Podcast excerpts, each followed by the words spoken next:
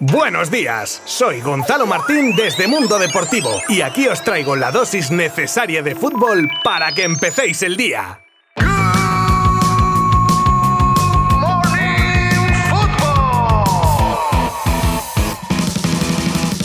Muy buenas a todos. Comenzamos una semana más de Good Morning Football y lo hacemos con un montón de resultados sorprendentes en los partidos de la Copa del Rey. El rajadón de Cristiano Ronaldo que estalla contra el United, bueno, y contra todo lo que se le pone por delante. Palabras de Isco sobre los árbitros y el VAR. La lucha del Barça con un buen porrón de equipos por Moleiro y entre otras cosas más que tenemos, ya os adelanto que vamos a terminar con un bonito gesto en el Málaga que os va a tocar el corazoncito. Así que os animo a acompañarme estos minutos. Os habla Gonzalo Martín desde Mundo Deportivo. ¡Comenzamos!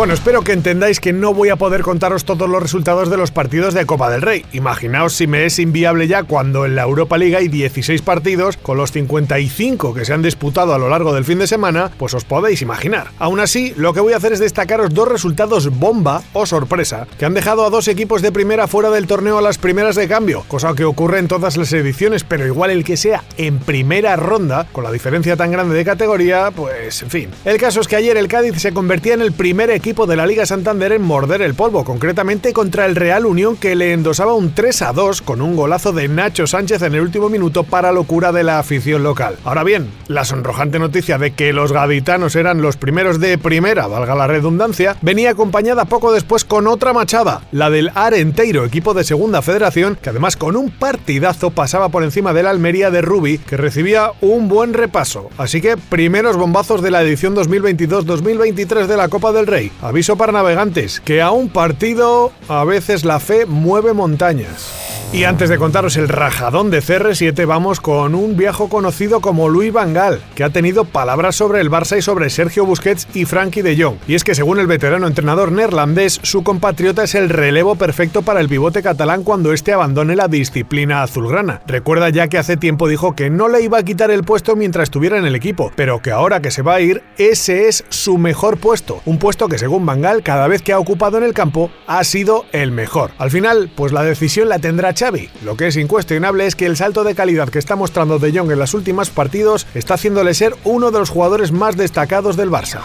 Venga, ahora sí, que os veo muy nerviosos. Y es que ha salido a la luz el avance de una entrevista al crack portugués Cristiano Ronaldo que será emitida el miércoles y que ha dejado varias perlitas que son dignas de mención y que seguramente no gusten mucho a su actual equipo, actual entrenador, así como a algún que otro excompañero, entre otros. La primera de todas es sobre el United, del que dice que intentaron forzar su marcha tanto entrenador como otros integrantes del club, algo que le hace sentirse traicionado, literalmente. Pero va más allá, ahora apuntando sin miramientos a Ten Hag, del que dice, abro comillas, Ten Hag no me merece ningún respeto. Si tú no me respetas, yo no te voy a respetar. Y también se atrevía a hablar sobre el predecesor de Ten Hag ahora en el organigrama del equipo, Rafael Rangnick del que dice, si no eres ni entrenador, ¿cómo puedes ser jefe del United? Y como parece que aún no se había quedado a gusto, manda un mensaje a Wayne Rooney, ex compañero del que dice no entender por qué le critica tanto. Quizá porque él ya se ha retirado y yo continúo al máximo nivel, dice. Tampoco quiero decir que luzco mejor que él, pero es la verdad.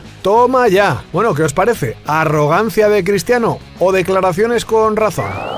Vamos con un poco de mercado, o bueno, de futuros posibles movimientos. El joven centrocampista de la Unión Deportiva Las Palmas, Alberto Moleiro, lleva mucho tiempo en el radar azulgrana e incluso con informes positivos sobre su llegada a Barcelona, que había ganado enteros en hacerse con el jugador. Con un contrato hasta 2026 y una cláusula de 30 millones que los culés con su maltrecha economía tendrían que hacer encaje de bolillos, pues se le suma la puja por el jugador de equipos como City, Madrid, Dortmund o Liverpool. Por si fuera poco, si el equipo canario esta temporada, su cláusula doblaría su cantidad. Y contra estos equipos económicamente no se puede competir a día de hoy. Así que el Barça tendrá que encomendarse a las ganas o no que pueda tener Moleiro de vestirse de azulgrana por delante de temas económicos.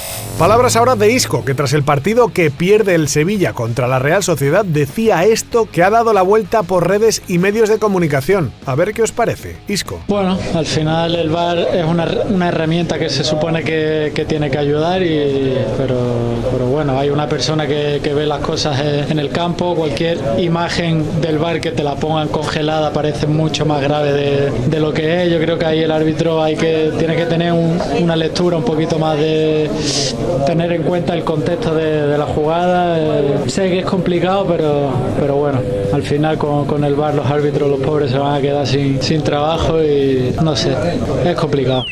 Hablando de cosas que se han hecho virales en redes, viajamos a Francia donde tenemos a Mbappé como protagonista. Es que este chico tiene para lo bueno y para lo malo, pero es que lo malo es muy malo. Y es que en el partido entre PSG y Auxerre, el delantero francés tenía un feo gesto en el túnel de vestuarios hacia un rival, concretamente, y mirando a los ojos al jugador del Auxerre, pues bueno, se agarra la entrepierna, pero bien con ganas, ¿eh? De manera soez. Y eso que ganaron 5 a 0, en fin, hay que tener un poquito de clase y de educación sobre todo.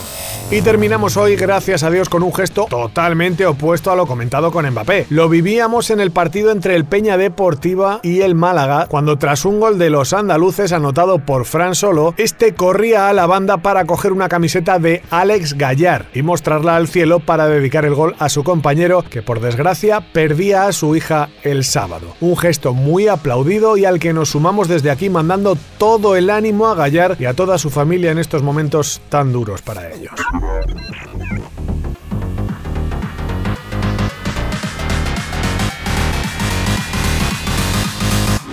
Pues esto es todo por hoy, pero mañana nos escuchamos de nuevo con todo lo más destacado del mundo del fútbol, que por aquí estaré para contaros. Abrazo virtual. Adiós. Mundo Deportivo te ha ofrecido Good Morning Football, la dosis necesaria de fútbol para comenzar el día.